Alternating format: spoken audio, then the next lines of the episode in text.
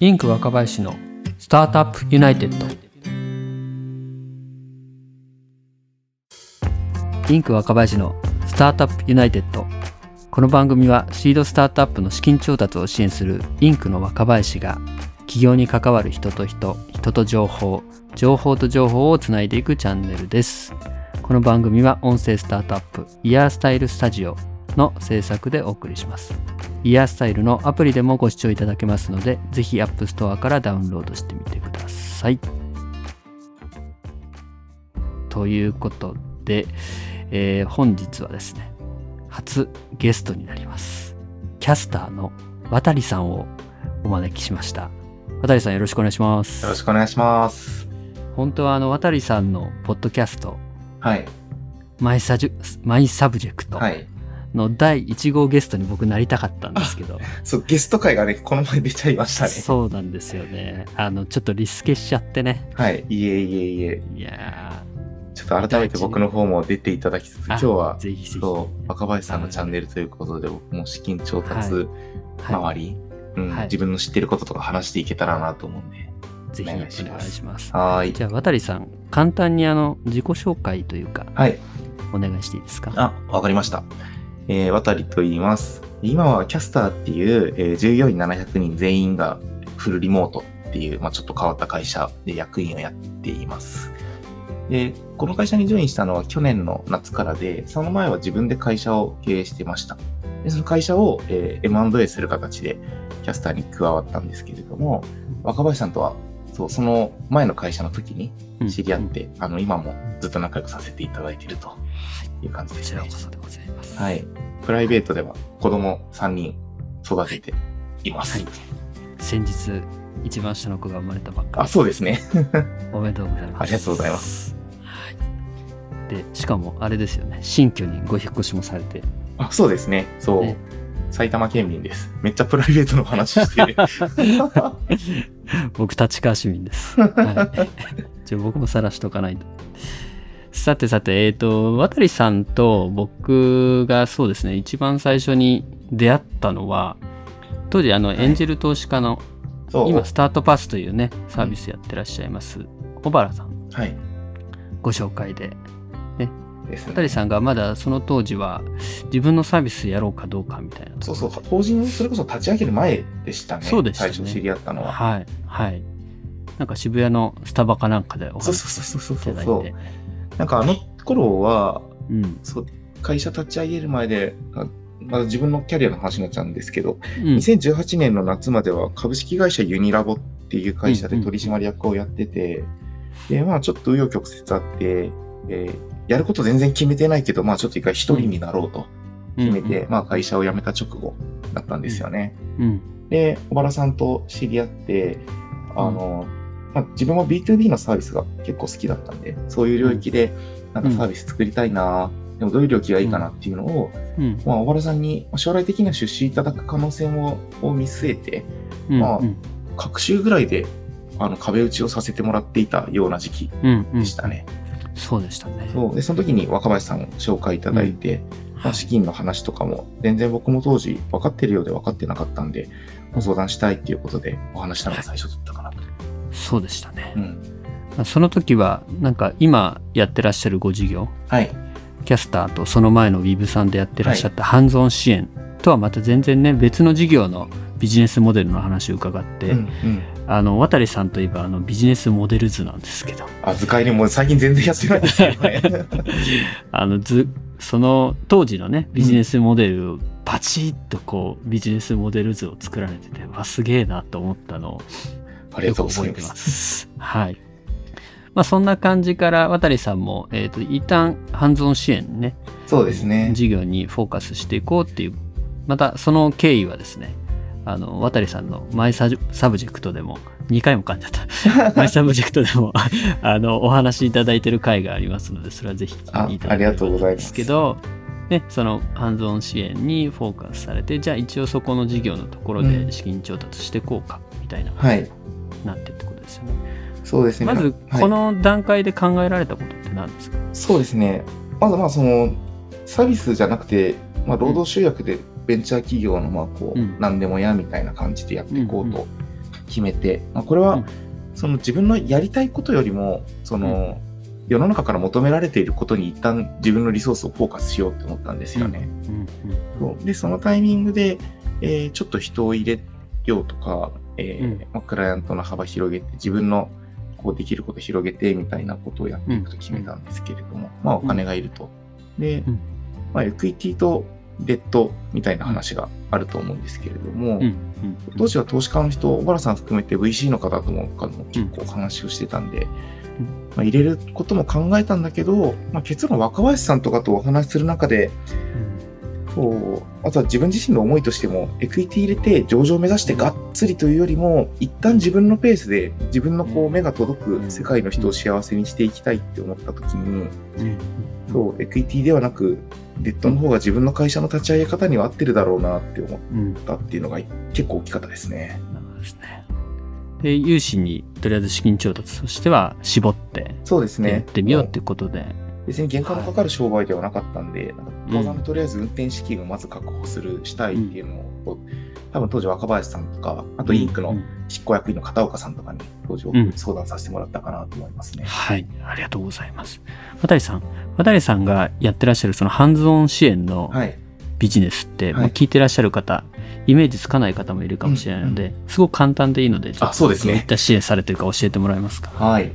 えっと、すごく簡単に言うと、えーうん手足をめちゃめちゃ動くコンサルや、だと思ってもらったらいいかなとはい。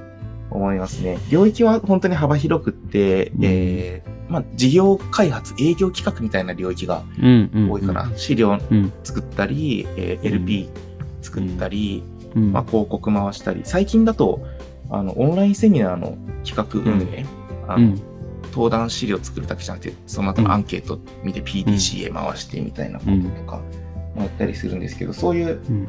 いわゆる、こう、収益上げていくための、まあ、いろんな仕組み作りですね。うん。そういうのをこういうふうにやったらいいよってアドバイスするだけじゃなくて、そういう資料を作ったりとか、うん、なんかうん、例えばお客さんにテストマーケティングかけてみるだとか、そういうことを。えー実際に自分たちの僕らのチームで手足を動かしながら、まあ、伴走していくみたいな感じはいの。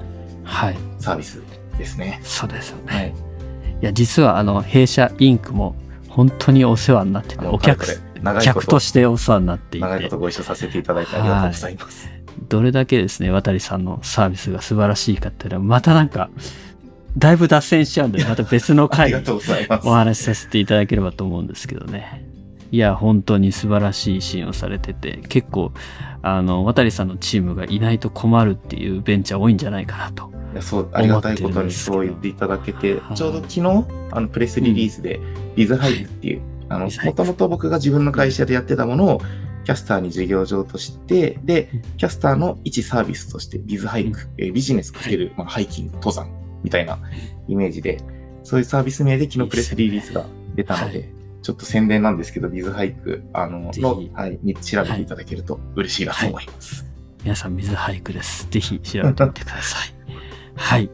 で、ちょっとファイナンスの話にはい。戻させていただくと、はい。で、あの、まあ、融資に絞ってっていうところから、うんうん。はい。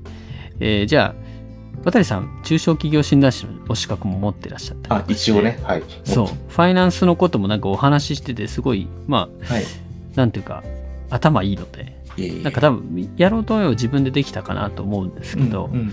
なんかそこでまたあの弊社とお話しさせていただいて、はい。まあ、サービスご利用いただいたっていう、そこのなんかこう経緯っていうか。あ、そうですね、確かに。うん。なんかいくつかあったの、でも、とはいえもう2年以上経ってるんで、ちょっと記憶を思い返しながら 話すんですけれども、でも、うん一番大きかったのはやっぱり時間がないっていうところかなっていう気はうんしますね。その事業計画、あの、うん。ね、日本政策金融公庫に提出するような事業計画とか、うん。あとは事業の構想とか、経営者である僕自身のプロフィールとか、いろいろこう出す資料をまとめていかないといけないんですよね。うん。でうん。やはり通帳のコピー取ったり、なんか細かい事務作業もあって、うん。結構インクの人たちそれまめにお尻叩いてくれるんですよね。忙しくてレスしてないと、そう、渡さんこれないと進まないから早くやってっていうのを言ってもらって。あの、インクの片岡っていうのがお尻叩きのプロなんで。そうですね。叩かれながらやれたっていうのが はい一個。あと、うんもう一個あったの、あ考えながら思い出したんですけど、あったのは、あのうん当時若林さんからアドバイスされる、これ自分の周りでも実際そういうことあったなって後から知ったことでもあるんですけれども、うんうんやっぱり一回資金調達で、こう、罰がついちゃうと、あのうん。まあ、審査受けたけれども、この、ここには出資できませんっていう罰がついちゃうと、もうその直後の他のこう、調達手段も一気にやっぱり狭くなっちゃうっていうところが、やっぱりあると。そう実際それでそうね。特にコロナ前後で自分のこうお手伝いしてる起業家の人もちょっとそこでしくじったみたいな話とかを聞いたりもしていたんで、うん。そこでじゃあ候補に、えー実際にその自分の会社をどう説明するのがいいかとか、うんこれからこういうことをやろうと思っているっていう頭の中をどう数字で表すといいのかみたいなっていうのはやっぱりインクがもう百戦錬磨なんでお任せしてそううん。僕とディスカッションしながら、うん。僕自身も実現可能であると納得感を持てるもの。かつ高校の人にとっても納得感のあるものっていうところを、あの一緒に模索していただけたっていうのはすごい大きかったなっていうふうに思いますね。ありがとうございます。それでまあ私どもお手伝いさせていただいて、はいあの高校で融資決まりました、はい。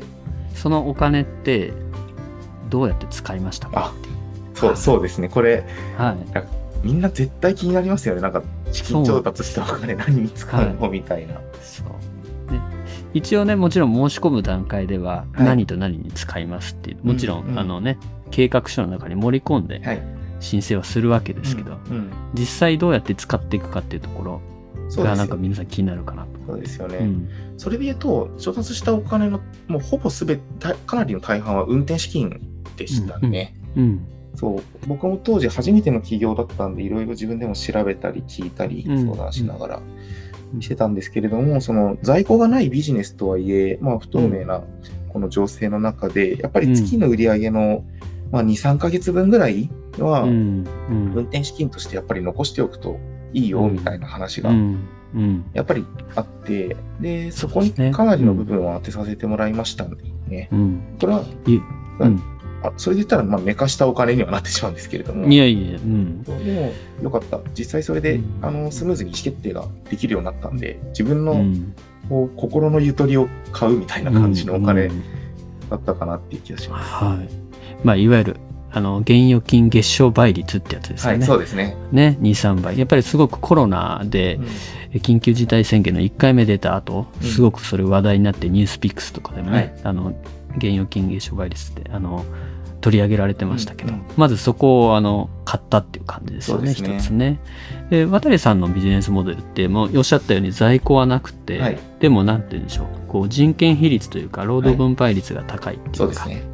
人が命だと思っていて、もう皆さんすごくあの人柄も良くて優秀なメンバー僕も知っててあ。本当は名前あげたいぐらいなんですけど あの皆さん結構なんだろういいペースで採用されたっていうかすごくね。そうですね。なんか、うん。それもさっきの運転資金とか月賞倍率みたいなうん。話にすごい関わってくるなと思うんですけれども、うん。まあ、僕のチームのメンバー、そう、創業期ですぐに2、3人ぐらいをフルタイムですぐ採用してうんうん伸ばしてみたいなところがあったんですけれども、うん。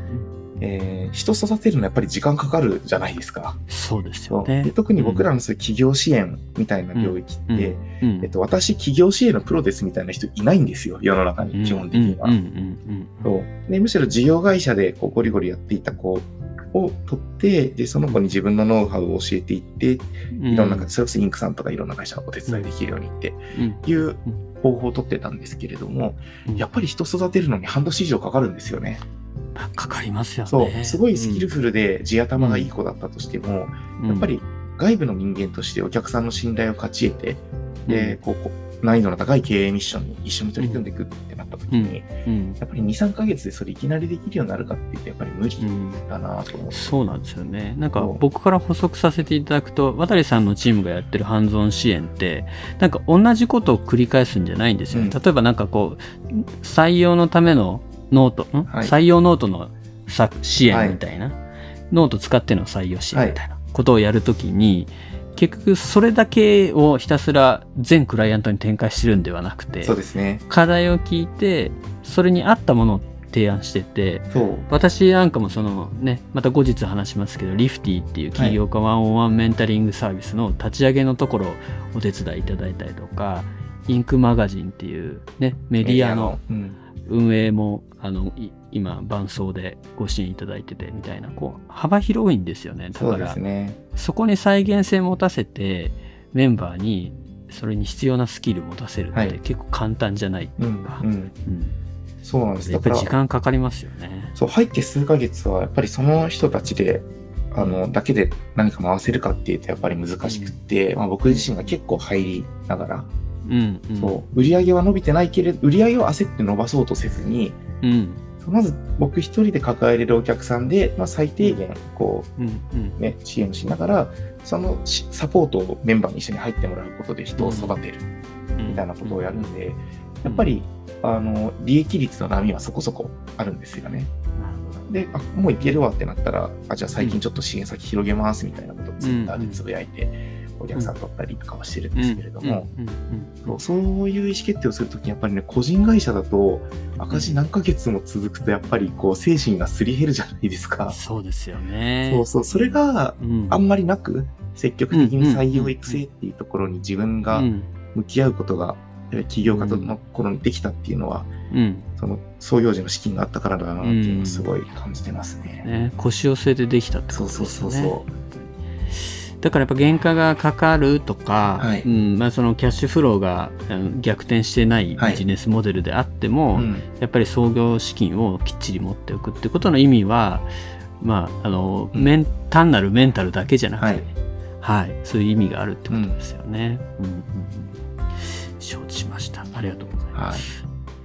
なんか、やっぱりそうやって、あの、しっかり育成をされた、はい。成長を支援したメンバーの皆さんだから、うんやっぱり、あの、他ではなかなかできない、きめ細かい支援ができていて、それがやっぱりキャスターへの事業譲渡みたいなところにつながったんですかね。あありがとうございます。そうですね。うんなんか他でもできないはそうなんですけれども、うん。なんかすごい当たり前の決めたことちゃんとやるとか、うん。うん約束守るみたいなことに対しての執着心が結構うん異常に執着するメンバーたちだと思ってるんですよね。うんうんそうう。ん。顔が、顔が浮かびます。そう。で、なんかそういう人たちがいて、で、やっぱりお客さんから信頼を得て、で、うん大きい会社の支援もできるようになって、で、再現性がまた増えて人が増えてみたいなはことができたからこそ、い。うんその労働集約なんだけど、渡りの個人会社ではなくって、そのリブっていうチームとして、うんやっぱりオファーをもらえたっていうのがあったんじゃないのかなっていう気がしますね。ありがとうございます。渡さん、最後に、はい。えっと、ぜひもう一回ビズハイクの宣伝をしてもらいたくて。ありがとうございます。なんかこの、もしね、スタートアップの起業家の皆さん聞いていただいてるとした場合に、そのスタートアップはい。うが、渡さんのチームにどんなこと、ビズハイクにどんなことをお願いできるのかって、うんうんうん。例をちょっと教えていただけたりしますか？あ、ありがとうございます。まあね、ちょっと告知と言いつつもちゃんとなんか、あの、実りある話をしないとここで切られちゃうんで、話をすると、でも僕らが、えーうん。提供しているサービス、何を代替しているのっていうと、えーうん。雇用だと思ってます。うんそう。んんうんでうん、これはやっぱり人を自自社で、えーいい人と出会って、その人を育てて、で、その人が辞めていく、まあ、一生いるってことはこの時代ないと思ってるんで、辞めていくときに、えーうんきちんと自社にこうノウハウとして何かアセット残していってみたいなうん。ことを雇用と呼ぶのであれば、うん。えーそこの部分を全部代替するというところがうん。僕らだと思っています。で直近やっぱりお問い合わせいただくのはさっき言った、まあ、オンラインセミナーやりたいんだけれども何から手つけたらいいかわからないとか、うんあとはこうホワイトペーパー、ダウンロードコンテンツとか今み結構いろんなところね作って出しているけど、そういうリードを集めていくための施策、どうやって優先順位を決めて、で、どういう、どうやってこう構成していったらいいコンテンツが作れるんだろうみたいなことがわかんないうん。みたいな時に、その作り方のところから実際にそれを作って回すっていう作業のところまでを、うん。まあ、全部うん。僕らがやるんで、うん。そういうプロジェクトの、まあ、プロジェクトマネージャーと現場のメンバーっていうのをまるっと雇用するようなイメージで、うんまあ、僕らのチームに頼ってもらえるとすごい嬉しいなと思いますね。なるほど。つまり実際社内に本当に雇用して内製化したらやっぱり教育コストっていうか、はい。期間とねうん。コストがかかっていくところをある程度即インストールに近い感じでそうですね。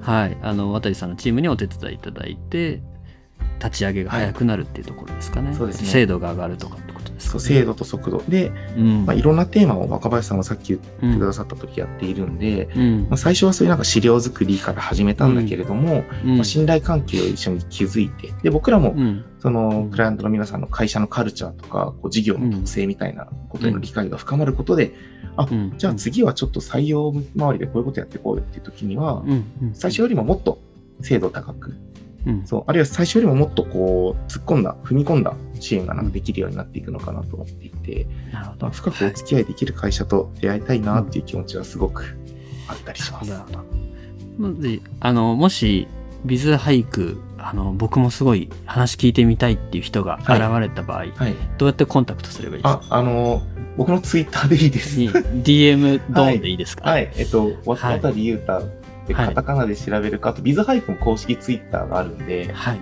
はい。どっちも DM 開放してるから、そこから投げてもらう。あの、ホームページもあるんですけど、ツイッターの方が早いエ。ピソード、エピソード欄に、はいあの、このね、ポッドキャストにもリンク貼っときます。あありがとうございます。はい。ぜひ、渡さんのツイッターもご覧になって、あの興味ある方は DM でお問い合わせしてみてくださいと。返信率高いんで。あ、素晴らしいです。渡さんのマイサブジェクト、ちゃんと言えましたね。はい。ポッドキャストもすごい面白いんで、あの、皆さんもぜひ聞いてみてください。ありがとうございます。はい。じゃあ、今日の、えー配信はですね、えー、渡さんを、キャスターの渡さんをゲストにお迎えしてお送りいたしました。渡さん、ありがとうございました。ありがとうございます。最後までお聞きいただきましてありがとうございました。今回は、キャスターの執行役員、渡さんをお招きしましてお話を伺いました。シードスタートアップの資金調達を支援するインクの若林がお届けしています。スタートアップユナイテッド。この番組はイヤースタイルスタジオの制作でお送りしました。イヤースタイルのアプリでもご視聴いただけますので、ぜひ App Store からダウンロードしてみてください。それでは本日はこの辺。ではまた。